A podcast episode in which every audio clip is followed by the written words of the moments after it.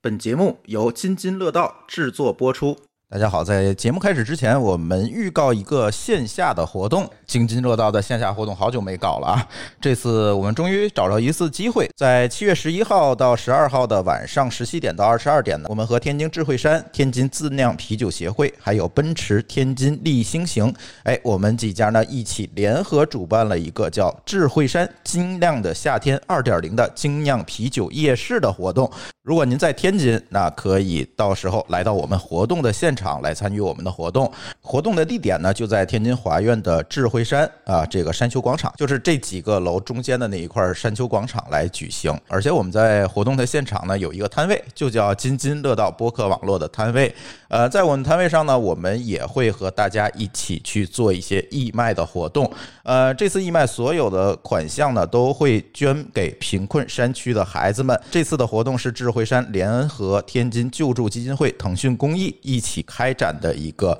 精酿义卖的活动。呃，那这次活动当中呢，其实有很多的这个精酿品牌啊，基本上我刚才看了一眼名单，基本上耳熟能详的这个精酿品牌都会到场来开展这个义卖的活动。呃，津津乐道也会联合我们的商家，比如说大厨的面包啊等等等等这些商家吧，我们一起看看呃怎么样为这个山区的孩子们一起做点事儿。然后在现场呢，我们在天津的主播应该都可以到。同时呢，北京我们去看疫情的情况，如果我们北京的主播到时候可以出北京了，那他们应该也会到现场来参与我们的活动。呃，再说一遍啊，活动的时间是七月十一号到十二号，是两是周末两天啊。呃，在天津的智慧山山丘广场，就是你坐地铁的话，三号线华苑站下来走两步就到了。呃，在这里来举行晚上夜市儿的活动，大家可以在里面找到我们津津乐道播客网络的摊位，然后我们可以一起来交流。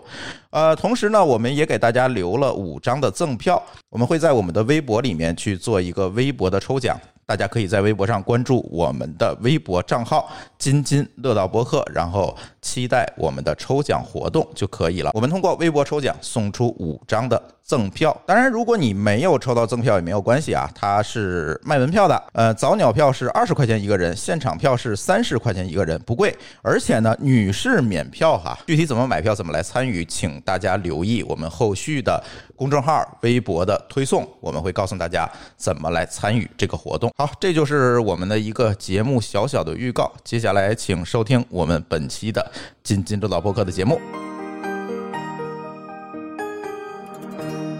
各位听友，大家好，这里是津津乐道，我们请来了《生活漫游指南》的主播半只土豆。啊，大家好，我是半只土豆。另外一位嘉宾其实是今天节目的主角大厨，大家好，哎，是是应该叫你大厨还是叫什么更方便一点？都可以。都可以，那就叫你大厨吧。 那个大厨，其实在，如果你是一个我们听友群的活跃的这个群友，其实你应该知道哈，这个大厨呢，嗯，他的本职工作，现在的本职工作是给大家做面包，是吧？对对，嗯，呃，大厨的面包跟别人家的面包有什么不一样？一会儿给大家来讲。另外还有今天的，呃，一起跟我来录音的丽丽，嗨，大家好。嗯，呃，为什么请来这几位嘉宾啊？刚才其实我也说了，《生活漫游指南》《生活漫游指南》这期节这个节目啊，其实呃，刚刚打开电梯的听友们啊都不知道， 啊，难道听我们节目还需要坐电 梯？是吧？坐地铁也行。但是我说另外一个节目，大家肯定知道，那期节目叫《科学脱口秀》。哎呀，不要了，这是一个化石级的节目。哎，呃，半只土豆其实之前他主导了一个节目叫《科学脱口秀》，这个是应该是当年中文播客世界的 top 十，啊，那这个还是没有争议的。没完全没有争议是吧？这个属于我们的这个前辈是吧？哎，别这样说，这属于你的青春吧？嗨，哎，呃，到现在《科学漫游指南》其实我看他们聊的东西其实也没离开吃，对，因为这个呃科学嘛，如果能为吃服务，我觉得这是一个很爽啊非的事儿。那当然了，因为呃，我其实就非常爱做饭。有人嗯就问我你，你这个就是我自认为水平还行嘛？他问我就很多人问你这个原因，我觉得很多时候你在看这堆饭的时候，脑子里总是在想，我这个温度有没有达到我要的那个反应需要的温度。嗯所以我更多的时候是理性在主导做饭的过程，所以我觉得这很开心啊。它完成了我想要的那个温度、时间，可能跟大家这个做饭脑子里想的，这个时候我该扔花椒了，这个时候我该扔姜了，可能还想的不太一样啊。嗯，其实你跟跟你的这个习惯跟我做饭习惯差不多，我觉得这些理科生做饭都是本着这样一个规律来干的对，有没有达到褐化反应是吧？有没有达到美拉德反应啊？啊，那就太复杂，我就不懂。 对我我认识好多程序员，你看，包括咱们主播，像什么霍师傅呀，啊。这个呃我们其他像狗叔啊，都这些程序员都特别爱做饭，这个是不是有一个这个规律在里面？那当然了，嗯，啊规律是什么？是要我说吗？啊我今天要在大厨面前炫技吗？啊，可以啊，你炫一炫啊，那肯定也我好在让大叔拍你啊、我也没问题啊。嗯对，其实做饭呢，我觉得大致分为两种，嗯第一种是步骤党，嗯就是在他们眼里步骤是步骤。嗯然后我觉得我跟朱峰这个我们俩交流过这事儿，我觉得我们俩比较像。这个我们俩肯定不是在步骤里面就没完没了的。嗯呃，打开某某厨房是吧？这种 app 还是需要的，因为这饭不可能每个都做过。但是怎么能保证一遍成呢？你就看一眼你就知道是什么路数了，是哎吧？就跟我们那个中华美食也分成派系是吧？咱一说什么啊，荔枝胡辣味儿，它它它它就是他按这就是那做个的。做的，对，嗯对，你不用去想这东西，在脑海里一看，好，这堆玩意儿就是那个菜，嗯只不过就换了换。你这这东西到操作时候根本不用再看那个 app 了，因为你嗯脑子里知道这是啥菜就完事儿了。真正那个那个步骤党是怎么回事？他就脑子里默念这个几克，那个几哥，哎，这做饭很累的，但半天都是在抓那些东西，以为中餐呃是需要什么步骤，哪个时候干什么。其实我觉得是步骤党就会做饭很累，嗯然后那个概念党，就是脑子中会有这个概念的，就是做饭就比较轻松嗯嗯啊。昨天那个前天吧，还是五一之前，我有一次跟这个呃土豆出差，然后在路上我们交流了一下这个做卤牛肉的方略。啊，呃，他给我说一个，我说你放什么材材料啊？ 哎，然后土豆告诉我，就是这个色儿的抓一把，那个色儿抓一把，你看着顺眼了，你扔锅里就行了。这些调料，对对对，我我做这个牛肉面，反正经过不少不少人尝，都说非常好，比外面的就是一点儿也不差。嗯呃，原因就是其实这个没什么复杂的，因为所有卤料无非就是花椒、大料，嗯，如果你非要有点什么，你就从大盘鸡里那里里面，就是那些复杂调料里面抓几颗你不认识的东西扔进去，就完成了所有卤料。然后这就是我的秘籍。你问我是什么，我不需要知道，因为所有的卤都是这样的，对吧？嗯，就是把你放在中药铺就可以了，是吧？对，其实就是你知道，所有这种味儿重的东西，全部都放花椒、大料，还有嗯那个葱、姜。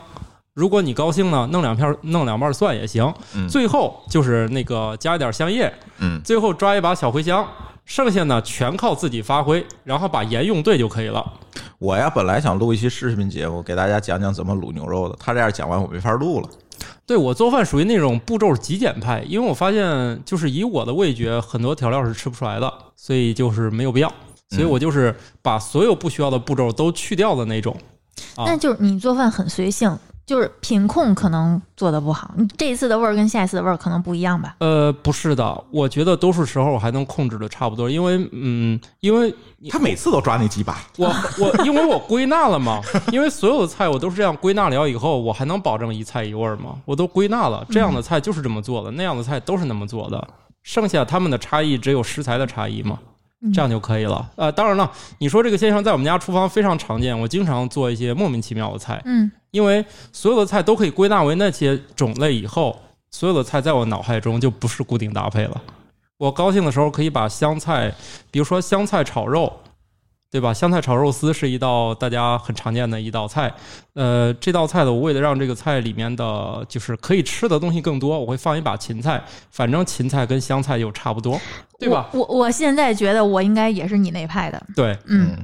全是吧找到一派来了，对是吧？ 对，其实我们这样我人一做 会儿饭必，须问问大厨他是哪一所派以的。我五一的时候，大概我们家来了六七个人做客，他们觉得我为什么能在两个多小时就做完了十几个菜，他们也觉得很神奇。我说我大量的准备工作是在昨天晚上，其实上床前在想，对，没错儿，我在脑海中把所有的那个步骤全部都做完了。他们问我用了几个锅，我用了一个汤锅、一个炒锅、一个非常非常小的锅，用嗯三个锅就完成了这十几个菜。啊、我就觉得吧，做饭哪里是个难事儿是吧？你就把他们脑海中归纳一下就完事儿了，原来我们这个流派都是这样的。啊对我们这个好像是是 吧？就是无论多少，就是先从脑子里面做一遍，就就完事儿了。对对对对对， 嗯， 是这个大厨是不是已经露出了微笑？他一定是感觉我们这一派比较放飞是吧？ 没有，对。我我我是这我样首先要介绍一下大厨啊，嗯其实呃，大厨呢是应该也是呃丽丽和这个詹斌老师介绍给我们的。嗯，然后呢，詹斌老师突然某一天，詹斌老师如果这个刚刚打开电梯的听友可能也不知道詹斌老师是谁，那我们可以讲一下詹斌老师是谁。詹斌老师呢是一个神奇的这个 blogger。是吧？这个经常写一些莫名其妙的文章，嗯啊，但是他写了很多年，然后某一年他突然一拍脑袋，神奇的他干了一个咖啡馆儿，哦在北京的西直门，这个咖啡馆呢叫奇遇花园儿哦嗯啊，哦，知道吗？当然知道了，啊，文艺复兴之地什么的，那不是东北吗？呃，就是咖啡界的 吧？啊，对，嗯啊，然后呢，而且我当时他开的时候，我们都在默念，嗯，一年就得黄。然后他居然开了十多年，呃，应该没记错是在西北方向是吧？嗯，对，哦，西直门儿对对对对对，哎，这还真知道这地儿。应该叫西直门儿还是西直门？呃，这没北京人是吧？别纠结了，别对纠不结对了？，听友会骂 我的，你知道吗？没关系。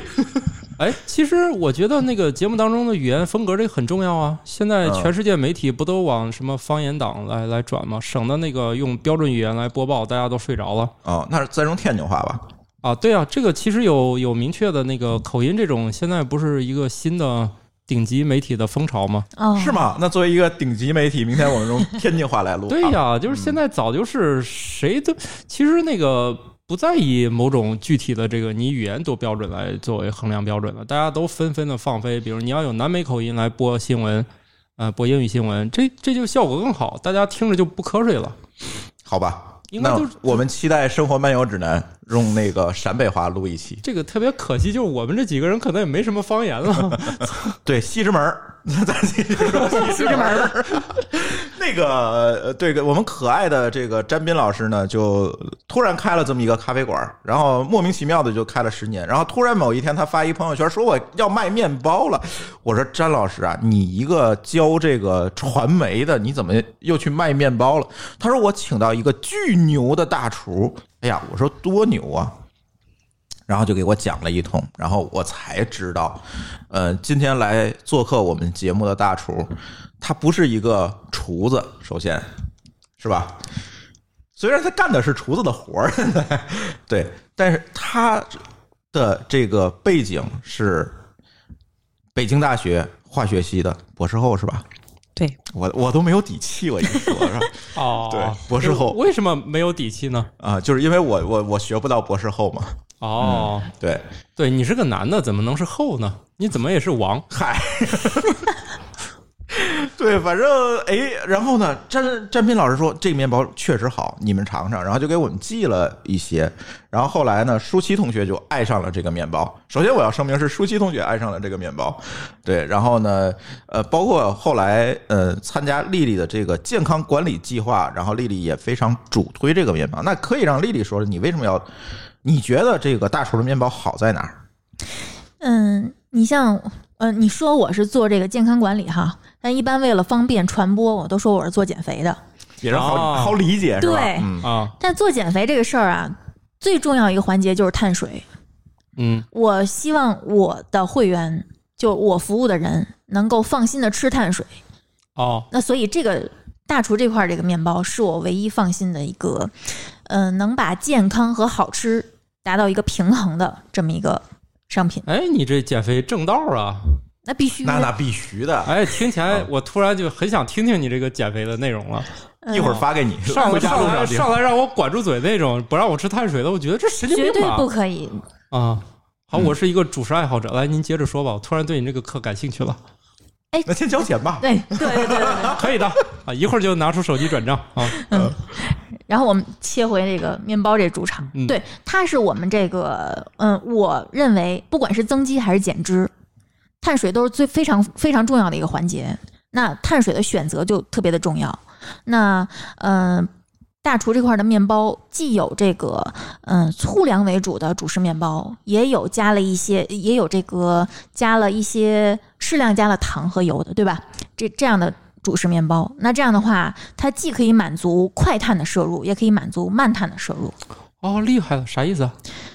嗨， 我还以为你听懂了呢。这我们接呃之后可以细说啊。哦哦嗯哦，哦，总之就是这个呃大厨家这个商品，对于我服务的这个人群来说，是几乎是最适合的，是我不用操心的一个碳水的选择种类。哦，好的，嗯，要开始转账了吗？ 是您这是有点像那个天桥底下那那个说书，就是一说一段，感觉一停我就感觉该给钱了， 你就掏出小罗，你掏出一个二维码，大家就开始扫，要要不下一段我还得等，是这意思吗？对，哦，好的，你接着来，你假装我付过钱了，好，嗯，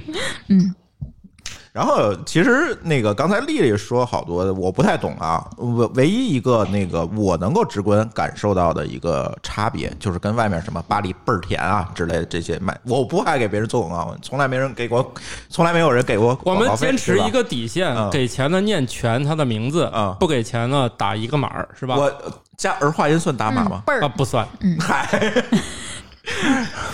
哎这个区别我，我我这个舒淇把这个面包买回来，我总跟我总跟大厨开玩笑，我说你们家这个健康面包太不好吃了，然后我喜欢你们家不健康面包。说是这么说啊，但是确实吃这个面包。感觉上，它其实是在这个好吃和这个健康之间，它找了一个比较微妙的一个平衡。嗯，我觉得这个我是非常能够接受的一点，就是有的就加上丽丽这边也是，有有很多人告诉你啊，你不能吃这个呃过多的碳水，你要减肥，然后或者是你不能怎么怎么样。但是大厨这个呢，首先在丽丽的背书之下，再加上大厨的这个手艺，我觉得这面包我是能接受的。这个其实是非常重要的这一点，再加上另外一件事情，又给了我一个今天把这个大厨拉来做节目的一个信心，就是那天土豆在我们家，突然我忘了给他们订午饭了，我说算你吃我们家面包吧，然后土豆在我们家就吃了一个面包，当时不露声色，对，因为不知道怎么讨论吃的时候，就心里想，我操，这么好吃，然后回去就找我要大厨那个微店那地址去了，对，当时觉得说出来有点丢人，就感觉跟没见过世面一样啊。嗯，然后后来想想，算了，没忍住，还是问一 下吧。啊，对，所以所以就今天把大厨请来，呃，首先啊，那个嗯没人给我广告费啊，大厨也没有广广告费，包括我们之前那个呃品质生活那期节目也其实也聊到了大厨的这个微店地址，也不今天也不多说了。其实今天主要把大厨请来呢，其实是想跟他聊聊第一件事儿，你作为一个博士后，对吧？为什么想到去做面包了？嗯，这个事情就是首先啊，我们看过一个电视剧，那个电视剧叫《绝命毒师》，哦，我觉得那个更赚钱。那不是不让干 吗？对，不让干，对，然后你把就你把做面包去你了把是吗？你把做健康啊不减肥的整来，你跟他说那个搞搞搞制毒，你这不合适是不是？是哈，哦，对啊，嗯哦，对，所以你们的嗯、面包里面会有含含某些那个会让人吃的不停的爽的东西吗？花椒，对对对，啊，对有花椒、哎，你没吃、 哎，你没吃出来是吗？没有？你看，他这吃就的是那个品种吗？这就是香料的作用，不需要吃出来，对，尺度拿捏的刚刚好。嗯，对，反正也没给吃不出来他那个花我椒，广告费我不告诉他，其实确实他吃不出来的。对一直吃一直爽，对，对好的对那嗯款是回购特别、特别大的一款，嗯，好的嗯，我就不我就不知道当天吃到那个没有。吃到吃到，好的我给拿是那个。对，棒，哎，大叔继续讲呢，你为什么去选择做面包去了？啊，当初刚从北大出站的时候，呃，那时候可以什么叫出站哎，出就是站，我你天，完成了这这个词个博士后研究的工作啊？啊，它实际上相当博士后工作实际上相当于是一个呃一份工作，实际上哦啊，类似于我签两年合同，我在这两年之内完成某些科研项目，嗯完成了以后呢，然后你就相当于你这份工作就结束了嗯啊，嗯、你可以去再找新的工作。嗯如果呢你表现的还 OK 的话，也可以，嗯、能不能留下呀？就看你的个人能力了。嗯当初是有机会留下的，但是我想，因为我在我们同届里面属于年龄稍微偏大一点，然后家里还有两个孩子需要照顾，然后我就想，因为现在科研卷整个的都趋于年轻化，而且大家都从国外回来呀、什么的，各方面的能力啊都相对比我高得多的，然后我呢就觉着在在这儿留下有点占用资源，有点浪费资源。 嗯 嗨，太谦虚了。太谦虚了，然后嗯那么多科研经费都浪费了，还差多一个吗？ 你还想让我就播吗？把我这句话剪 掉。对，后来我想，我还是嗯、呃找一份更适合我自己的，能够控制时间和进度的，然后又是自己喜欢的一份美好的事情，我能嗯可能会更好一点。然后呢，其实自己在这之前也会在家做一些家庭烘焙嗯啊，对，然后觉着烘焙这个事情还蛮好玩的，起码呢，它跟化学其实还是有点相像。嗯啊，也需要对这些配料的准确称量，需要掌控它们的性质啊，以及需要在一定的条件和温度下完成。就跟我的专业其实多少还有一点点的嗯啊相似性。嗯对，然后呢，就把张老师的这个七月花园咖啡馆那个后厨就给攻占下来了。哦， 原来是给他盘下来了哦，哦，哎那那你嗯我好奇一下，您在博士后期间您做的是什么科研工作？跟这个烘焙有关系吗？呃，没有什么关系。但是呢，我做的是碳材料，碳纳米材料，需要用到的设备呢也跟也是烤箱，反正对，跟嗯差不多的 东西。那我们是用的那种电弧放电的设备，嗯然后将纳米材料碳纳米做成那种啊石墨烯啊、富勒烯啊，哦类似于这种嗯石墨烯这个概哎念现在好火呀，好火呀，对嗯哦，是是这是，种材料，但是跟吃就差的太远了。嗯而且这个搞科研，尤其基搞基础研究，都属于那种失败率也很高的，然后受经常受挫呀什么的，嗯不。如从美食里面提。不像面包，咱进了炉子，它就是面包，是吧？对对有可能那个石墨进去之后变钻石 了。对， 对，这面包你从炉子里拿出来，你就可以吃，还是美美的。嗯但是就是石墨，你从那个电弧炉里拿出来，它还是石墨的那种材从料，化学结构上来讲，还是石墨，即便变成钻石，它还是石墨。对，它还是碳材料呀。哦哦 对对对，嗯是这样。嗯，那其实我特别那个那天舒淇跟我说啊，这个呃，去大厨那儿，大厨给我很多面包吃，但是面包我总吃，没有惊艳到我。但是似乎大厨做任何东西它都很好吃，比如说他调的那个沙拉的那个汁儿都跟别人不一样。哎，我就我就特别奇怪，这个东西是真的是有一些你之前在这个科研领域里面研究出来的一些方法论，你放在了做菜里面吗？我觉得可能是因为舒淇太爱我了，才会说那样。 我其实跟刚才土豆老师说的有点相像，就是很随意，嗯、把某一种嗯相似的材料归在一起，然后在脑子里大概过一下，它会出现一个什么味道，基本上就是这样。我觉着可能也是对这些材料大概的性质啊有一个基本的了解，这样的话你去做的时候可能更容易随心所欲。嗯，对，哎，这里就是我那天嗯跟舒淇也聊过，跟这个丽丽其实也聊过这个问题，就是说，其实这个面包，我相信作为你来讲，面包把它做好吃了，其实你也能做得很好，比如说把它做的甜甜的，对吧？做的这个味道非常香，其实也可以。但是你当时为什么就选择说我要做一个以健康为导向的这个面包？对，因为现在吧，咱们其实市场上主要流行的还是以这种含糖量跟脂肪量比较高的糕点类的面包。嗯但这种面包呢，因为含有比较多的糖和油脂，所以它会香、柔软、甜，大家吃起来特别很开心。嗯但是呢，因为现在大家呃整个的对健康的认知越来越高了，而且呢也意识到很多的慢性病跟糖跟油脂，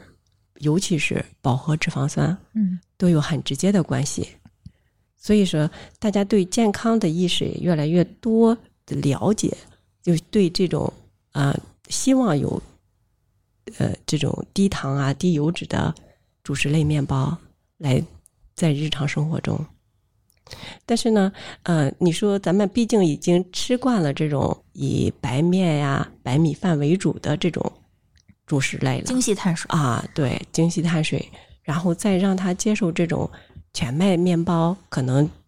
并不是那么容易。哎，嗯，我我打断一下，难道面包不算精细碳水吗？如果是全麦面包的话，它不属于精细碳水的。哦嗯取决于你那个原材料的性质。哦，好的好的，嗯对对，您接着来。但是市场上对现在就是主要还是以精细的对白面为主的面包。嗯，，对，那过多的游离糖还有饱和脂肪酸的摄入，对身体确实是不好的。嗯，甚至有一些还有反式脂肪。对对对，嗯，尤其是现在越来越多的这种慢性病调查，嗯，就是说跟这个游离糖都有很直接、很直接的关系。所以我们就是，呃，也各个国家现在都出现都出了这种指南，对，就是因为我我其实我特别想知道，就是从丽丽这一这一段，因为你还是给帮大家来做这个健康管理嘛。刚才大厨说了这么多，反正我也没咋听懂，但是你能不能用人话给大家讲讲，为什么我们要选择哎这个尽可能健康一点的面包，而不是吃那种啊白白甜甜的那种面包？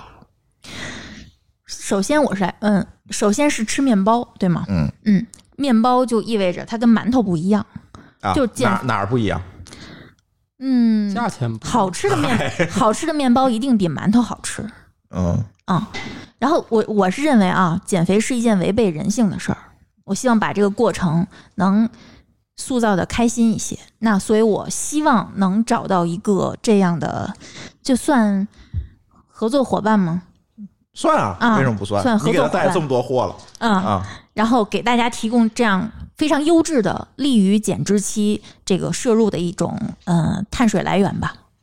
嗯，因为不是所有的人，尤其是现在，呃，这个肥胖人群逐渐这个年轻化，嗯，他好像大家上班就是习惯叫外卖，然后要么就是下馆子。那这样的话，其实在这个主食的选择上面，其实没有特别多的优质的选择。那如果有这个这样的面包，那大家因为非常方便携带嘛，嗯呃，我们也会日常跟大家分享一些，比如说怎么用这些嗯好吃的主食面包做成三明治啊，嗯、这样的方式，那可能能比较好的促进这个减肥这件事事情最终结果的达成。好像舒淇要有话要说，这嗯着急死我了，嗯我我我我乱入两句啊，就是因为我也我也是大厨的这个忠实用户，嗯，然后就是大厨刚开始给詹老他们做面包的时候，詹老就寄给过我，嗯我去了两次，那个时候我还不认识丽丽，我没加入她那个减肥群，没开始你那个减肥不项认识吗？我我我反正我没开始。就没开始减肥，啊那个时候我体重还一百四十多斤， 嗨，但那个时候我是不是他们就是说面包的这个目标用户？但是那个时候你想，咱们天津人吃早饭都吃啥？主食煎配饼主果食，煎饼果子、嘎巴菜、油条、说的这些东西你在北京能吃到麻是酱烧饼，呃，对，在北京吃不着就开始吃别的，就是包子，要么就是鸡蛋灌饼，嗯，要么就是这些 Seven Eleven 随便买一个甜品那种面包。但那个时候就是。你你就明显感觉到你自己的体重在每天每天在发肿，然后后来呢，加入丽丽减肥群，她就是她对主食的要求就是说，你每天一天三顿必须得吃，嗯但是你就是必须得吃那种有要求的主食，就像刚才说的说慢碳，对吧？嗯不是粗粮，然后那种可以说是粗粮可以干嘛来着？就是提高那个消嗯，消化的比较慢，然后饱腹对感，强，升糖慢，升糖慢，嗯然后还有那富个含膳食纤维和对，蛋白然后质，那那什么消化的会那个嗯有膳促食进纤肠维胃蠕对动对对对嗯对，这些这些东西。但是你会发现，我们目前上可以选择的材料其实特别有限。嗯，你你你，比如说现在，就是都满足这些东西的，能吃的东西就不多。因为你知道丽丽减肥班儿很贵的，她就三个月让你减二十斤下来，就是说你肯定说你每一顿饭都是你减肥的机会。你能选的东西的话，就是就是这么这么几项。你中午的话，你可以比如说你吃个杂粮，你吃一个山芋，对，你那那是可以。那你早饭怎么办？你早饭时间的话就半个小时，嗯，我煎饼现果在又不能吃。我现在嗯每天的早饭就只有面包，因为我发现这个是最简单直接。对，这个时候你会发现，我早上起来只有半个小时这就出门的时间。那我可选的余地的话，我比如说我在北京我就买不着，买不着天津的话那么丰富的东西，就是说或者说你不愿意在外面去买东西，愿意在家吃早饭的时候，而且他他早饭还会有别的要求啊，比如说水果啊，还有那个比如说蛋白质的一些东西。那你这个时候你可以选的话，那就是面包。我觉得面包的话，在这个就是城市青年这种快节奏的这个就是生活里面，是一个非常好的这么一个选择。然后呢，符合要求的、健康的，你从网上能够买到又能够进到嘴里头能咽得下去的，我觉得可能能选的就是不太多了。你说的这对太复杂了，我觉得吧，我现在考虑的就是决策成本低，就是我早上我不需要想了。对因为对大家都知道，吃不腻的东西通常不是复杂的东西，比如白米饭、米呃馒头，你可以吃一辈子，对吧？这些这些简单的，但是如果顿顿回锅肉，肯定是吃不下去。对所以，如果你想降低你早餐的决策成本，咱俩方向不一样啊。对对对对你想的是那个方向，我想的是就是，我不需要每天早上决策，只需要从那个拽出来一个面包就行。我觉得这也是很好的，因为我之前决策成本也很低，我就定时只买这么一一样蛋面包，然后每天早上就吃这一样。我觉得哎，想想不想，包括现在也是，我们家冰箱里有什么，我拿出来就可以了。对只只要五对分钟给我加热的时间，我拿着就可以走。对这个是在我觉得快节奏的生活里头非常必要的一个东西对。然后呢，它又符合我所有的条件。我不需要去动脑子想，我也吃不腻它，有各种各样的口味就可以。对，我觉得很多很多码农应该现在在狂点头。而且他他大厨他们家面包，我是买了他们家面包以后才知道，面包是可以长期保存的东西。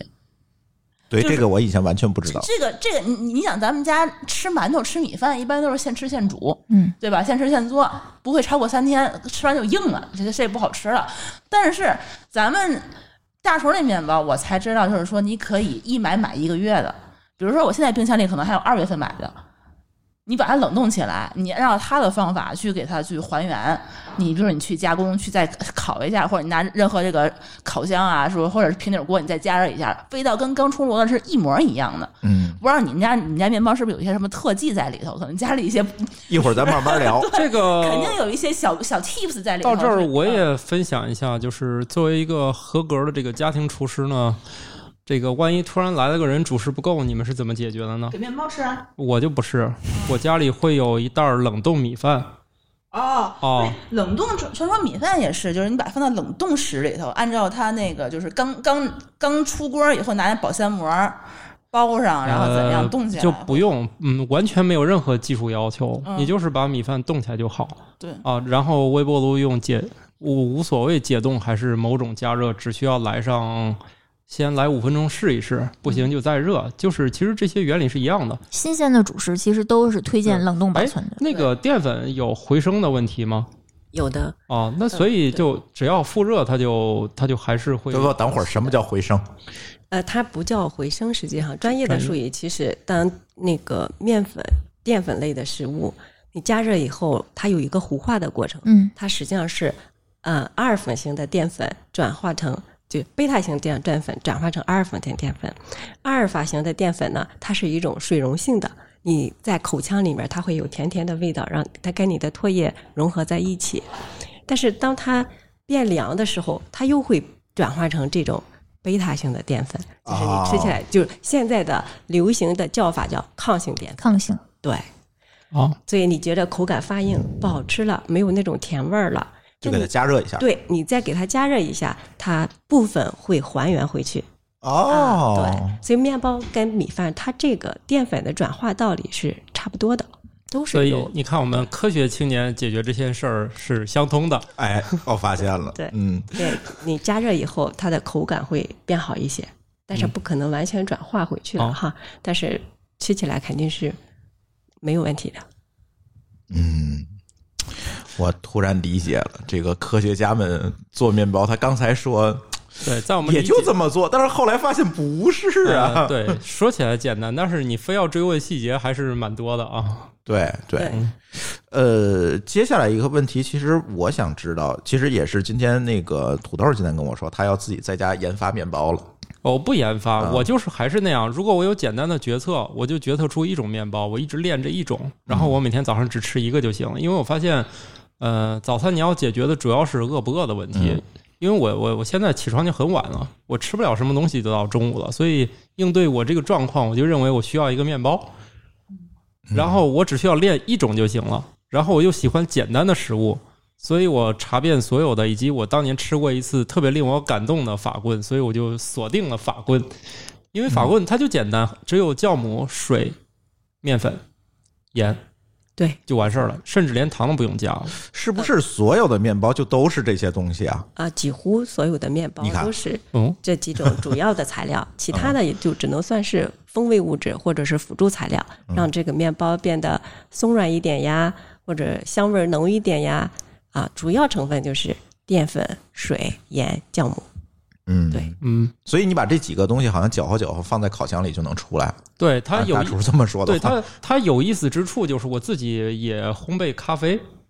烘焙咖啡就是一门真正的玄学，因为你不能复制每一次烘焙的条件，所以我觉得这个法棍就类似于咖啡这个东西，我可以不断的去练习它，总有一天我可以练出非常好吃的法棍出来。呃，如果说你对每一种材料都有充分的了解，对它的性质呀什么的，嗯，呃，这个过程不需要很长时间。你现在已经买了厨师机，啊，然后半个小时就可以把这个面粉打到一个理想的状态。嗯啊，然后呢，经过合适的温度进行发酵，达到一个发酵理想状态以后，就可以烘烤了。哎，哎，我这里不需要想反复我练这习，里想到一个问题，我能提出一个专业问题吗？因为我我们那个我们那个节目当中是有一个在投资界最会酿酒的女酿酒师，她告诉我用不同的酵母可以影响到酒的风味儿。但我在想，烘焙你会采用一些特殊的酵母，能让你的面包散发出特殊香气吗？啊、我现在主要还是用商业的现成的酵母，但是我会对每一个发酵的过程采用不同的呃酵种，呃，就是在发酵的过程中，我选择不同的酵种哦来改善风味，但是整个最前期的酵母我都会选择统一的商业酵母。哦，就是你买的酵母事实上还是会分不同的，就是会影响口味儿的。啊，酵母不会影响口味，哦就是通过调整发酵过程来调整风味。做实验哦的感觉，你是在，对我觉得他是在做化学实验。嗯，它嗯，就是每一个酵母时间长短，然后那个效果就不一样。对它这个明显感觉，它就是跟那个试管儿那个感觉，就往里头 加玩意儿，然后看变颜色的那呃，种我效果。我我觉得那个科学家做食品应该是这个过程，嗯因为我特别推崇科学家做食做做食品，因为首先它就严谨啊，它尽尽可能每一次你你会尽可能让每一次的过程都趋同吗？啊，对的，对于同一个产品，我是想尽量让它达到一个统一的标准，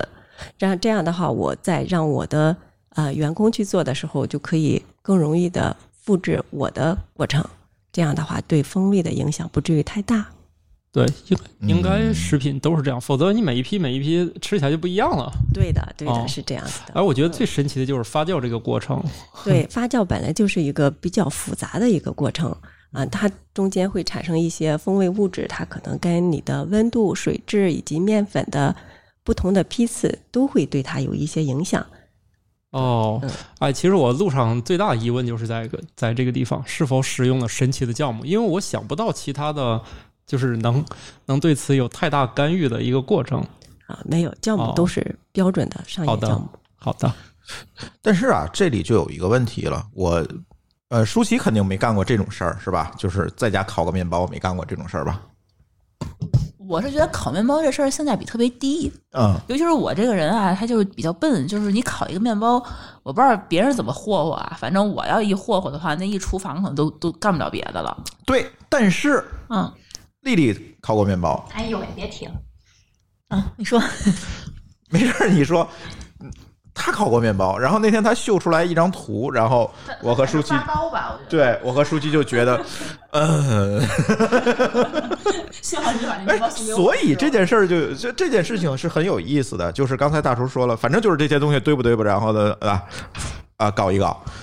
那为什么对他们他就搞不成呢？他们就是这么就鼓励我的，嗯说你不揉都可以，对啊烤一烤就有香味儿。我觉得烤烤可能烤几块石头都有香味儿啊！我就这么抱着这样的信念，我去折腾这个面包，嗯，真的当时真的很有成就感嗯。但是第二天我就会发现，真的是个是一张大饼。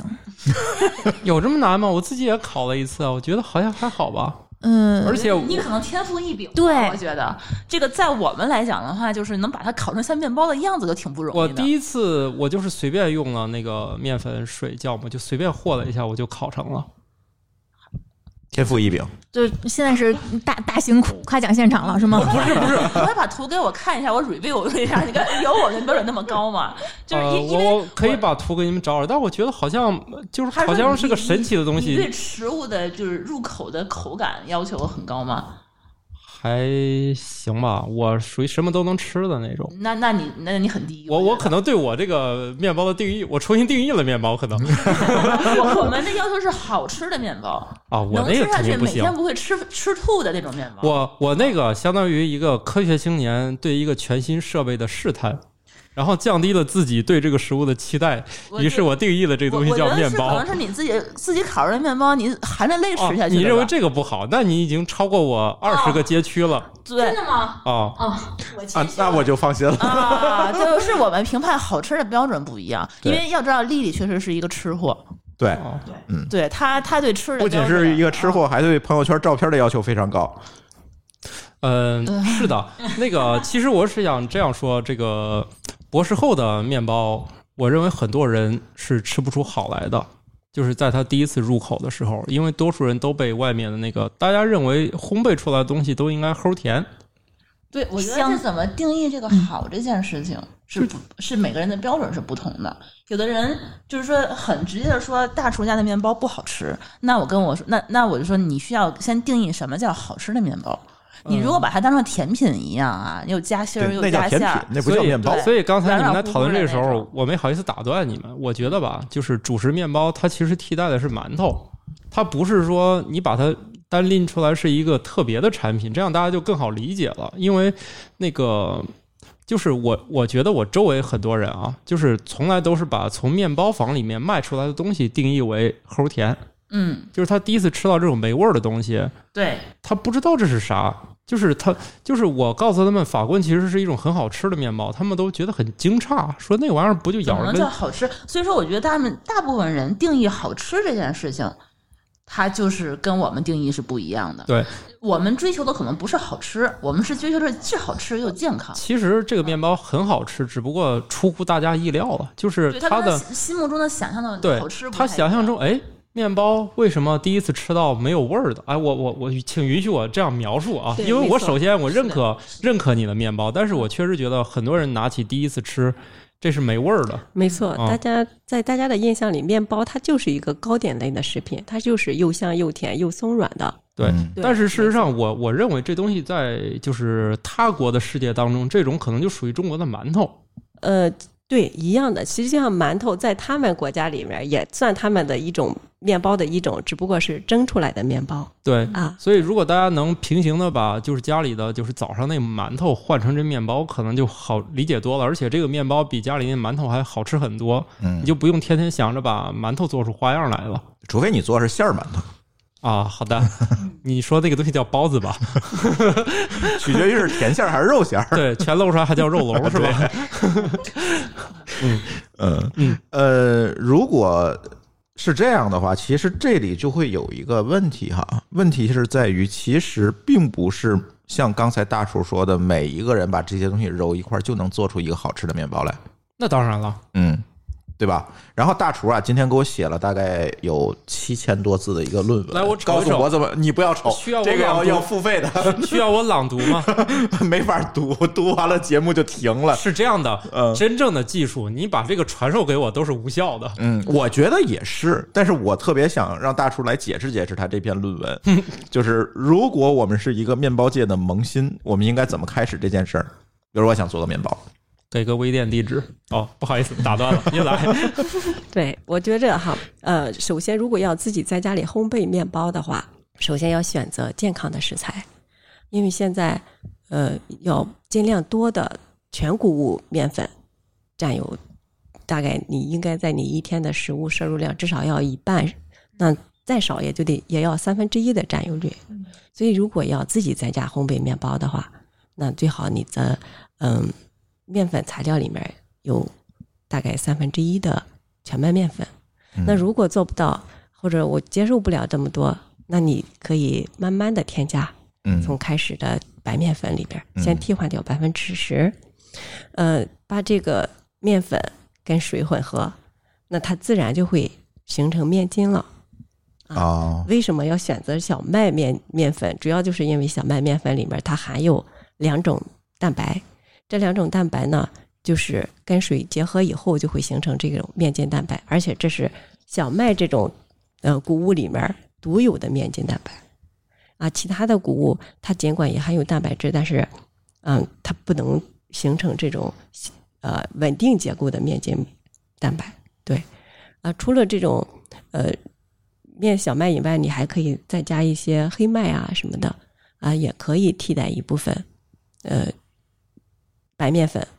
增加它的矿物质的含量、维生素的含量。呃，这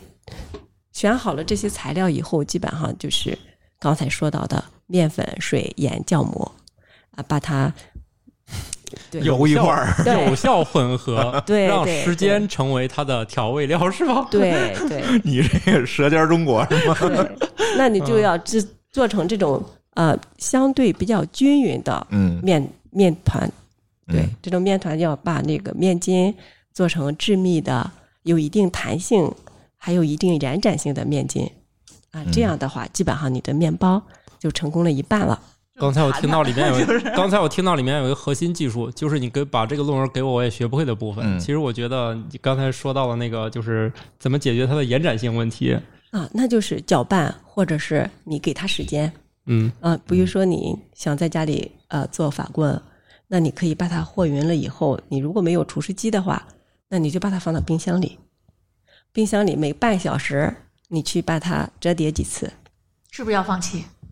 啊，每过半听懂小了时吗折？叠这个你这我叫我想从入你门这样，从你入这门样到放弃。 咱楼下有一个牛肉拉面，你先跟他们学一下那延展性，是不是会好一点？你弄错了，这俩绝对是不一样的，啊是不是？那个牛肉面那个呃拉伸里面还有其他的那个助剂在存在，对吧？啊它含有增煎剂我，们用“助剂”这个词还是可以的，是吧对？然后这个就肯定是不一样的。这个特别是法国那面，甚至不能像大家想象那样跟拉面一样，它是非常软对啊啊，。它大概含有百分之七十的水分，对，它基本上就是一个很嗯很嗯面稀，软的状态。就是一个面糊。对啊，刚开始的时候啊会很粘手嘛。对，如果有除湿机的话，就比较省事儿，就交给机器去转。嗯但是你要控制好温度，不要超过二十六度，最好面温控制在二十四到二十六度之间。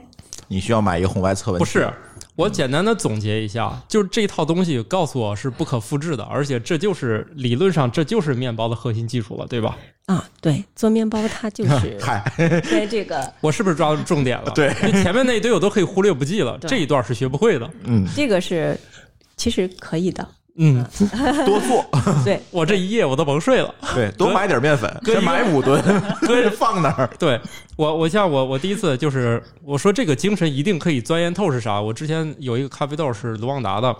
我买了五公斤回来，前三公斤全浪费了。我一次只用二百克，我竟然先干掉了三公斤，全废掉，不能喝。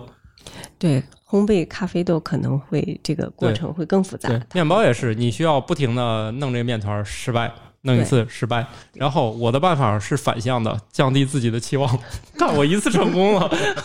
自己宣布成功了，对自己自己宣布成功。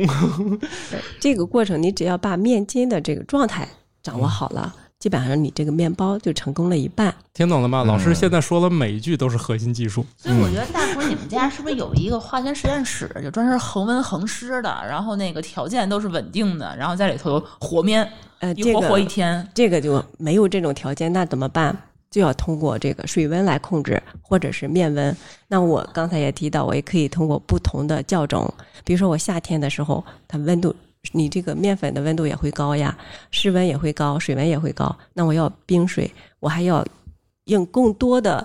嗯比例的面粉做成酵种，提前一天把它放到冷藏里。那我到第二天的时候，我只需要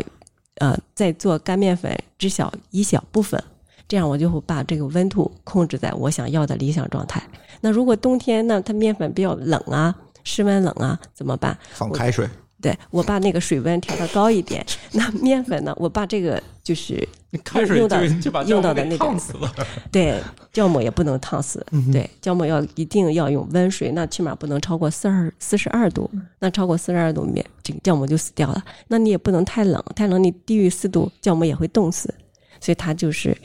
通过不同的水温啊、呃、酵种的比例来调整我最终的呃面团的温度，大概就是 我听懂了，嗯就这个又是一个复杂的过程，因为它是要随着一年的温湿度的变化不停的调整，光这一件事儿就不读个博士就很难搞定了。没有，这个其实就是你对它有一个呃熟练的过程，对嗯实际上也是熟练的过程。那你像现在的很多的面包师，他也是经过长时间的学徒呀，让师傅教给你这样做，我就这样做，然后经过几年的练习，也能做得很好很好。我听懂了，土豆，你去大虫那儿先学个图，你弄错了，这个不是一时半会儿能学明白的。你花五年时间。哎，我我干不了这事儿，我干点别的吧，我干点别的。这个可以用购买来代替时间的这个训练是吧？我现在我觉得性价比很高，就是说直接购买的话，比自己要做哦对呀、呀你不能不知道什么得费多少面子。是这样，对，你还得一天到晚去盯着它，然后我还得活水，必须是得弄水。我自己烧水法棍源于一个小小的兴趣，它啊不可能构成我的一个。我拿这个事儿太复杂了，我有这时间干什么不好？是不是嗯，啊？是这样的，我只不过就是以前吃到过一次令我惊艳一生的法棍之后，我就记住了。嗯然后由于咱这儿根本吃不到，所以我才想复刻一下。我对其烤任何面包都没有兴趣。对，这也是我不烤面包的一个原因。嗯我觉得我真的是没这个能力对，做成那个我觉得自己太理难想中的了也，，我觉得对太难了。但是由于我，吃到过一次特别特别好吃的法棍，对是在一个极其落后的国家吃到的，是嗯一个法国曾经攻占过、殖民过很多年的国家，然后在那儿吃到过以后，我觉得特别特别好吃，我才发现法棍是一种好吃的面包，对是不是因为其实别的都太难吃了，显得不是是加了一些光环和情怀吗？没有。我第一次吃到那个面包，我问我周围的土豪朋友们，我说这是什么面包？他们看看我说说这是法棍，我当场就被雷到了。最最简单的食材，对他然们后就其做实到它的了，味道嗯，对真的法棍在很多可人以做眼里到也是很难吃的东西。对，非常难吃，是放硬了之后。对，对，非那常那难法吃。棍的话，我觉得就之前我是觉得把牙都能够磕破了，牙床子啊特别硬，那非是防身用的。那个每 个人都拿一个，对，但是但是我第一次吃到那个东西，我的土豪朋友们告诉我，惊讶的，他们用惊讶的眼神看看我说，这就是法棍。他说法棍应该有的样子就是对这样。对，硬硬的那种，脆脆的。不不不，就是就是外酥里嫩。啊对对对，好真的法棍，撕它是撕它的着那个表皮实际上非常的薄脆，嗯特别香，然后里面是非常的松软，对对，而且会有一点回甘的味道。你好吃的法棍，它确实是对，比馒头要好吃，我觉着。嗯，对，非常非常棒，所以我就打算复刻一下那个，所以我并没有任何要进军面包界的意图， 我也真的学不来，因为我确实知道，就是我光把咖啡这个坑弄明白就是一辈子的事儿了，不可能再研究第二个沾火的事儿了。对我去呃跟日本老师学学面包的时候，他说你如果要做成一个标准的法棍，得要练三年。啊，啊，我觉得挺难的啊，嗯真的。我觉得楼下超市面粉你可以包了。呃，算了吧，我只是大概复刻一下就可以了。嗯，紧接着我看这个大厨的教程里面，其实还有其他的一些东西，但是我觉得啊，如果我们都讲完，嗯。呃反正你也学不会是吧？当然了，， 对，所以哦其实没必要讲了，是吧？真正的技术就是我毫无保留的告诉你，也是白搭的。嗯嗯，那是不是可以请大叔给大大家聊聊这个？其实刚才说的这种小麦是吧？呃，是不是是好像舒淇还买过其他的这个材质的面包，什么黑麦、燕麦？呃，他们家我就是有一个最省事儿的，就是有一个赤脚兽套餐，就是我觉得比较好的，就是说里头所有符合他们这个丽丽就说无油无糖，嗯，然后那个粗粮的这个各种的排列组合， 就是就是有一个这样的这么一个套餐，我觉得是我是最经常买的。它是有全麦的，有黑麦的，还有什么呢？就是各种不同比例的，呃，对，反正全都是主食面包。我我买他们家欧包买的比较少，嗯，就就我我好像吃过是吧？你应该肯定吃过呀，啊咱们家现在有时候没有没有主食，就就是天天就吃面包嘛。对嗯对，所以其他材质的，比如说什么燕麦的呀、黑麦的这些面包，跟刚才土豆说的这个小麦粉的这个面包有什么区别呢？对，它就是为了增加这个全谷物跟纤维素的含量。嗯，就是尽量现在就是要减少这种精白米面。那像法国人，它就是精白米面了，实际上，因为它就是哎吃白面包呀，对，就纯是小麦粉。纯纯的小麦粉，精细的小麦粉一般都是用这种呃加工的还比较那个细一点的中间面粉来做法棍。嗯，那但是呢，因为我们刚才也提到了，尽量增加一些纤维素的含量，嗯，这样的话就要增加一些全谷物，尽量不要选精白的米面。但是呢，你刚开始就全谷物的话，大家可能接受不了，你太就是硬是吧对嗯这个这个口感嗯东西就真是过犹不及。你们谁吃过那个杰森的黑麦吐司？真的终身难忘。我买啊一次那，你描述一下吧。呃，一一一包是十片儿吧，然后每次都是吃一片儿的十分之一，剩下全扔掉。就是又还每次对，就 就我想问你是不是有病啊？我每次扔的时候也觉得自己有病，你要是就有那个受虐钱倾向，你有那个钱干什么不开心呢？真的又酸又又涩，就是纯黑麦的面对那个面包，黑麦面包它通提常醒都要是做成提酸醒自酸己的，是一个做健康管理的人是吗？也没有。那时候我很胖，嗯，我、哦我会告诉自己吃这个我能减肥，啊，不然后是每的，次都不死心，就觉得我你这去次我们微信公众号回复“减肥”两个字，能知道他那阵儿有多胖。不是他那个目的就是一吃这个，今天就不想吃别的了，达到了减肥的目的。我觉也得你哎不可能当时觉得是，嗯自己就是说我是一个就是忍辱负重的人，一定要吃各种难吃的东西。要给大家一个，对要给自己一个仪式感啊，对就觉得他我吃了一他个一很个难吃的他他东西。从事这个行业，总要向大家展示我吃过这种难吃的东西，拍完照就可以不要了嘛。因为那时候我觉得更重要的是，你你知道你要选择这种主食全麦含量比较高的嗯，这种主食会对身体会更好，但是那你必须要去试过了，你才知道能不能适合自己嗯啊。然后你想，这种黑麦面粉本来它就是形成面筋的呃蛋白，它就是少一些，它就是一个扎实的口感，而且呢，它通常为要做成酸的。它做成酸的，实际上是为了让这个呃面粉黑麦粉里面的，就是矿物质更容易释放出来，因为这个黑它它那个酸，它是后期做成酸的，它通常是用酸酵种来做。它不是说是它的口感就是酸的，是吧？，对，面黑麦粉它本身不是酸的，它要做成呃，一般会加酸酸种酸种嘛，它叫啊酸种面团，是这个面团在酸性的条件下，它里面的植酸酶会释放出这个，让它释放出这个呃，应该叫一种矿物质，这种矿物质呢才会被人体吸收。因为通常它如果它是以植酸盐的形式存在的，它只有在酸性的条件下呢，这种植酸盐才释放出这种矿物质来，嗯你人体才会吸收。所以一般的这种黑麦面包都会做成酸的面包，因为它做成酸种，实际上为了让这个面团呈酸性以后，它的植酸酶才会让这个植酸盐里边的盐矿物质释放出来。哦这样呢有利于人体的吸收。所以一般的黑麦面包它都做成酸的味道。这个面包我感觉它最大优点就是保质期更长了，啊因为我也不知道是它到底是真酸了没有。 还是臭了 是吧？啊，没错的，没错。它做成这种酸种以后，它的保湿期确实会长。啊，确实是，确我实我我是瞎说的。啊、没真有没有的，很不容易。易放坏。对，它确实是这样子的，而且它口感也比较扎实啊，所以大家在接受起来有一定的难度。那为怎么办？我们为了让大家吃到健康的这种主食面包，然后呢接受度又高一点儿，就可以慢慢的替换，就是我把一部分比例的呃白面粉先替换成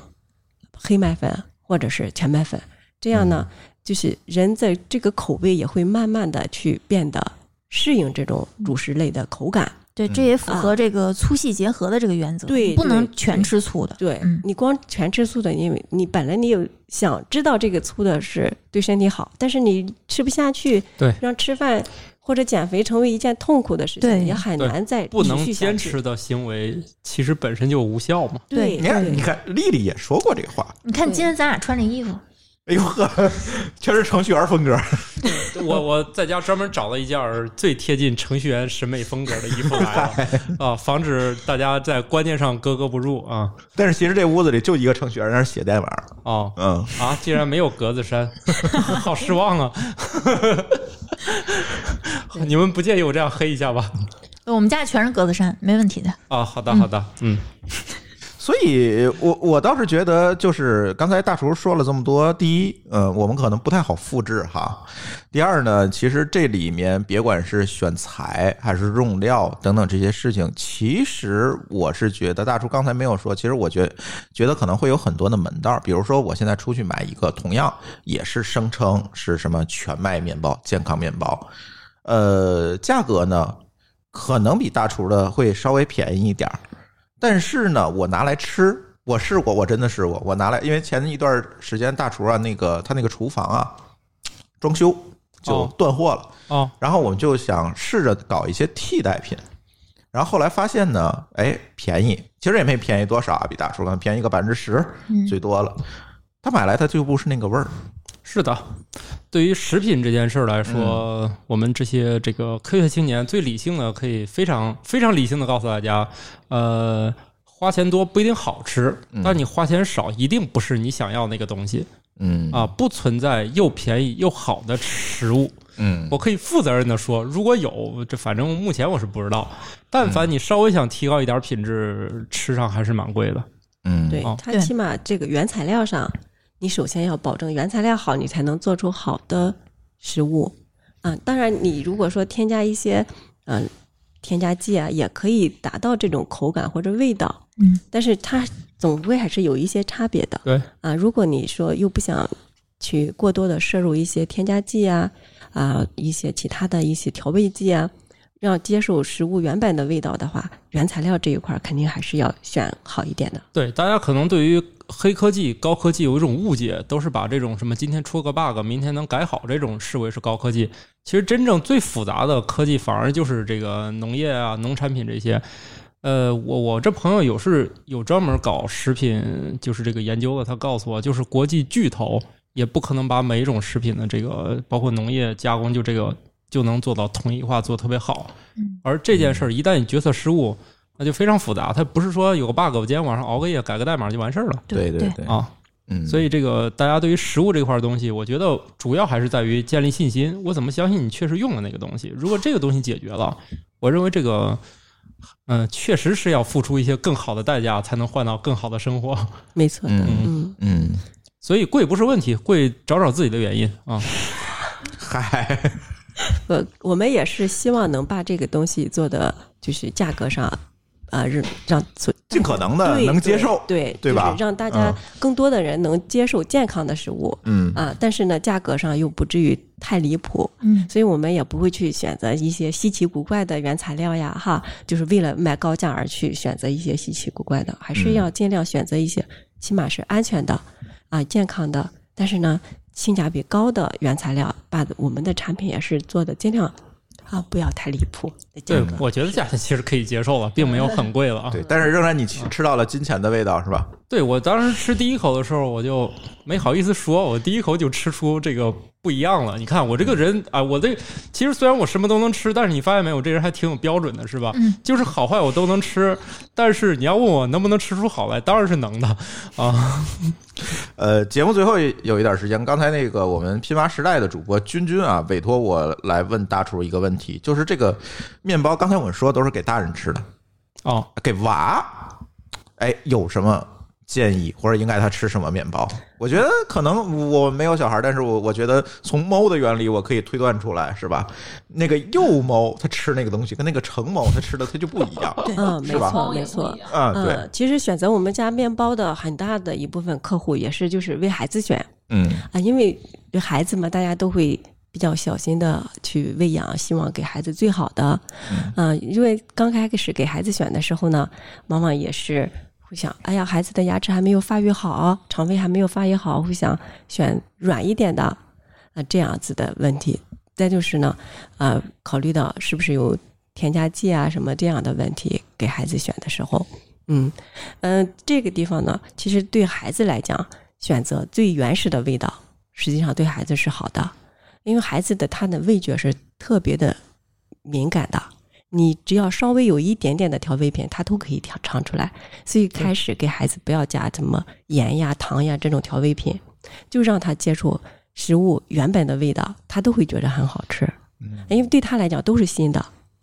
啊。再就是呢，不要觉着孩子，哎呀，牙齿还没没长好，或者没发育完全，我要给他选软的，嗯那也不是这样子的，因为孩子的牙齿，它尽管没有完全长出来，但它在牙床下面足够坚硬。嗯，你吃软的东西，有利于它的这个萌，这个乳牙的萌出，而啊且它这个、呃它有一个锻炼的过程，对啊，有一个锻炼的过程，而且你如果说不给他吃一些相对粗糙的食物，光给他吃一些稀软的东西，他嗯对那个牙齿磨的不够。他呢，因为你看刚呃退换出来的牙，它一般都会有一些锯齿状，但你如果磨的时间久了，它会变平嗯，啊，所以变平的实际上是对它还好的，这样它不让这样的话一些呃食物的残渣它不易这个存储在上面。它不利就不会出现不容易出现龋齿，啊所以让他吃一些有磨磨劲儿的食物的话，反而对孩子是好一点，牙齿是好的。这跟锻炼胃动力那个哎原理差差不不多哈对对嗯啊、所以那现在因为孩子吃的太过于精细了，我觉着孩子牙齿没发育好，给他吃的太稀软，所以孩子的牙齿就会出现这种龋齿的多嘛。嗯所以就得要提前做窝沟封闭，实际上就把那些槽儿给它堵上，人人为的堵上。再就是，那你吃的太松软的话，它的牙颌骨没有充分的发育，它这个太太窄，然后萌芽的这个牙退了以后呢，它就太所有的牙齿都挤在一起，就会出现这种牙齿不整齐。所以现在孩子整牙的也特别多，嗯嗯其实跟这个饮食结构也有一定的关系。哦啊、所以我说啊、对孩子的这个选择，饮食的选择上，就是要选择原始的味道、嗯清淡的味道，然后不要给他就是老担心他咬不动啊或者什么的，选一些稀软的东西，让他锻炼。对，是这样子的。嗯对面包也是，那你选这种主食类面包，比松软的香甜面包要好啊嗯，又可以减少糖的摄入、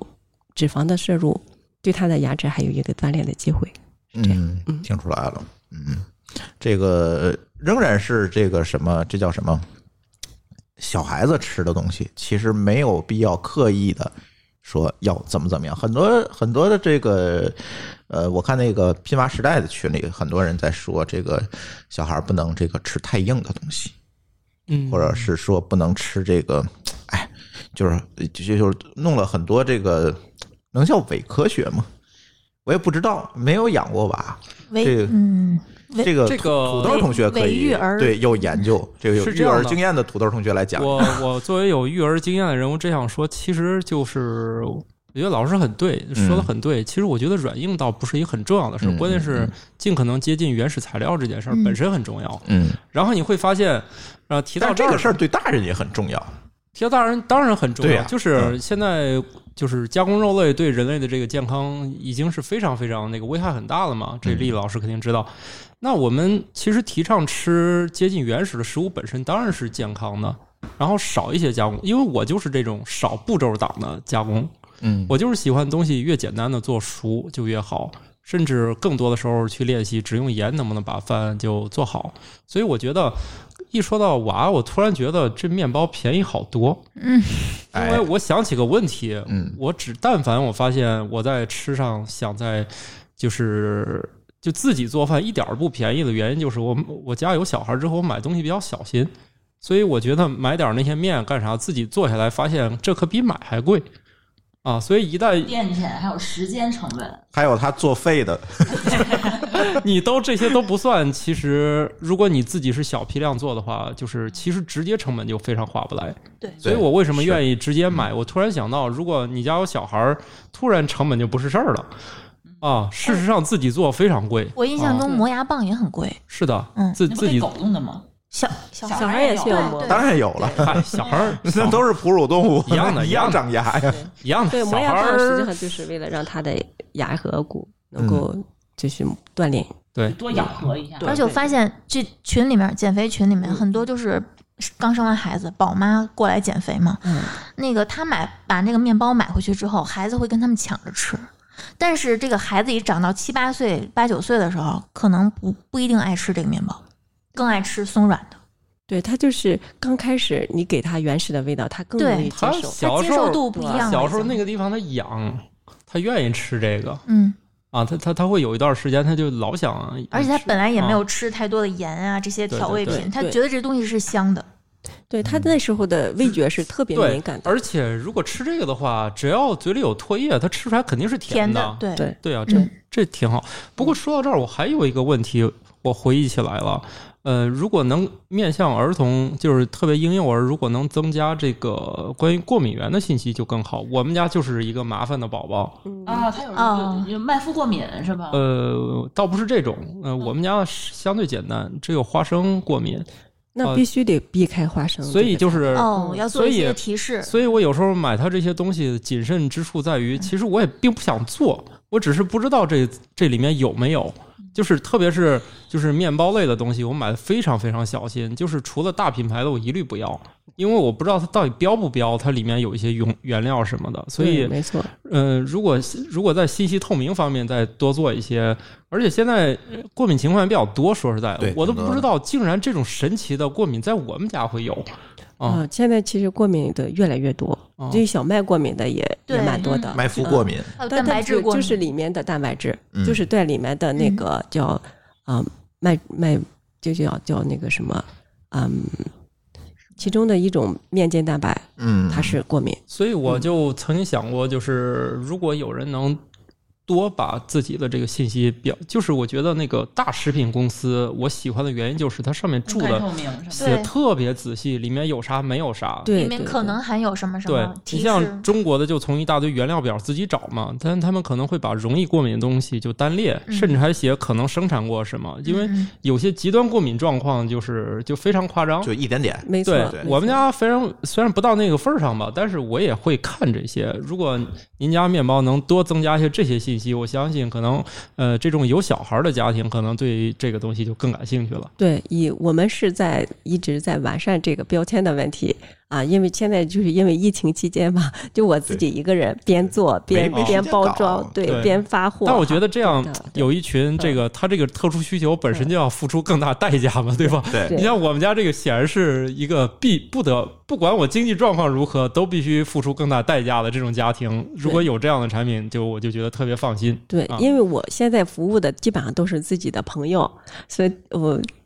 有什么问题都可以一对一的跟我沟通。嗯，然后包包括有一些特殊的需求，比如说嗯我想这个面包啊、我要这个馅儿多一点儿的啊，少一点儿的，我不想要呃加这个巧克力榛子的，想啊算少一点儿，对啊，我想像算少多一点点儿儿啊，都都可以跟我提。所以说，我现在呢，主要的服务还是嗯、类似于这种朋友、亲人一样，嗯所以呃，还没有做大力的这种宣传推广，也是想先把我们身边的人的需求大概搞清楚，大家需要什么，我需要做哪方面的改进啊，或者是服务呀，这样的话会更对为往为我往后的怎么发展，可是也算是一个摸索的阶段，是这样。嗯，嗯棒。对，棒棒棒棒，其其实你们家蛋糕就啊不蛋糕了，面包就是说除了就是我们就是减肥群吃的这些无油无糖的面包，是不是也有普通的那种？啊，也有的，就也有普通加的一点糖，一点呃黄油，然后呃这种再加一点调味道的巧克力的呀，啊或者咖啡的呀，因为这种也是啊，我喜欢咖啡味道的全麦面包，能不能做这一款呀？哈，我说可以的呀，就是然后因为大家还是想让自己的早餐可能内容更丰富一点，嗯对，然后如果提出这种需求，我觉着又不影响健康这这方面的太大带来太大的影响的这，我会在我这个嗯面包里面儿通过调节味道，然后尽量呢我会增加一些全麦粉的含量，但是呢，啊又不会让这个面包太过于精细，还会再做一点风味上的改善，这样子。但是像黄油啊、糖啊，我是尽量尽量少的情况下加，让它呢先有一个松软的口感，但是呢呃又不至于太多的负担。对，在这方面大厨很谨慎，就谨慎到他即使在配料里面说他加了糖和油，我都不会禁止我的会员去吃。嗯，好的，听起来是跟食品公司是在做逆向啊、食品公司是，如果听说我的竞争对手里面增加了两克糖，我们就增加六克。呃，加糖以后，因 为它确实是会更松软，而且这个面包会长得更大一点嗯，啊看，着然后更嗯看起大来会对更饱满，然后你的食更欲值也会钱更啊了强，是对这样子的其。实从市场行为来说，如果你加更多的糖，一定会卖掉更多，因为食品公司竞争就是这样，只要敢得知竞争对手加糖了，我也加，我还要配着盐。然后哦一由于今年它的这一款饼干的业绩只要下降了，它就会疯狂的加糖。啊、是这样。对，所以只要把这个加上去，它的饼干今年销量就算保住了。嗯这是国际巨头们玩的游戏，所以为什么我们吃的这个所以在美国，我们吃那些东西都齁甜齁甜因为的。找不着没有糖的，是因为他们比着加糖。他们如果他们曾经试过想让这些东西健康起来，然后试了一次，结果差差点没把自己给干死。从第二年就不光恢复到以前的那个呃呃油、糖、盐的含量，直接比以前标的更猛。以后就变成了军备竞赛，他加我就加，他加我加更猛。所以说，我们这市面上就越来越难的去买到这些不含糖和对，嗯不含油的这些食品。从某种意义上来说，为了保住市场份额对，不加这个为什怎么办他们？都是这么做，对对所以盐糖纸本来就是一场食品工业级的竞争，嗯，对，所以老师的这个面包实际上是一个最美逆行者。 所以我们一直在缓慢的增长。其其实其实坚持做好东西不容易的点就在这样，它其实不是迎合大家需求了，所以好东西特别珍贵就在这儿啊。对，呃，也不光是为了迎合消费者，哎呀，他我喜欢这种什么我就做什么，嗯那我更想的是尽量多的影响周围的人去接受这种健康的饮食习惯，并不是仅仅是为了接受我们家的面包，就是尽量把包括日常的其他饮食也做得清淡一点，尽量减少一些包括脂肪酸、包括糖这些。呃盐、钠，哎，对对对，嗯这些东西。对。对因为健康健康这种目的，你想要达成的话，必然不是短期行为。对而且它跟而且是饮食起着决定性的作用。对，行吧，这期节目我们就先聊到这儿。大叔给我写的这个提纲啊，等于一一页都没用上，反正啊、呃但是呢，今天呢，我觉得就是开一个头吧，就像我们刚才节目开始时候说的，我们这个津津有味儿的节目，我们可能会呃将来频繁的请来大厨啊、丽丽啊、土豆，我们一起来聊这些关于吃的事儿，因为这个关于吃真是能聊很多。这节目嗯那不一下就做几百上千期了，是啊那吧？很简单嘛，啊对吧？是的是的对，是的所以我今天开个头吧。然后呢，呃很多听友也关心怎么去大厨那儿买东西啊。那个，在我们的微信公众账号“津津乐道播客”，天津的津，欢乐的乐，道路的道，津津乐道播客里面，哎，你先订阅，然后在里面回复两个字叫“面包”，你就能看见那个大厨微店的这这个地址，哎，可以下单。但是呢，不一定什么时候有，它好像是分批的下单，嗨，我是吧上去一看，全部售罄。啊，对，所以得赶。大厨呃，礼拜几开售啊？嗯、我现在基本上就是一个周做四次吧，因为有两个孩子嗯，没在空家弄里待着。 嗯对，啊，反正你们赶上有，你们就买，可以试一试，是吧？嗯，嗯，行，那我们这期就聊到这里，呃，感谢大家的收听，我们下次节目再见，拜拜。好，啊拜拜拜。拜拜。感谢您收听本期节目，同时您也可以收听我们制作的更多博客节目《乱炖》《蓝海之下》《拼娃时代》《串台》《品质生活》和《科技先生》。在您收听的平台上直接搜索，即可找到以上这些节目。我们鼓励以购买替代打赏。如果您觉得我们的节目对您有帮助，欢迎以购买周边产品的形式来支持我们。关注我们的微信公众号“津津乐道播客”，天津的津，欢乐的乐，道路的道，进入周边产品菜单购买即可。如果您愿意参与我们的更多讨论，可以加主播的微信号 d a o 幺六零三零幺，加入我们的听友群。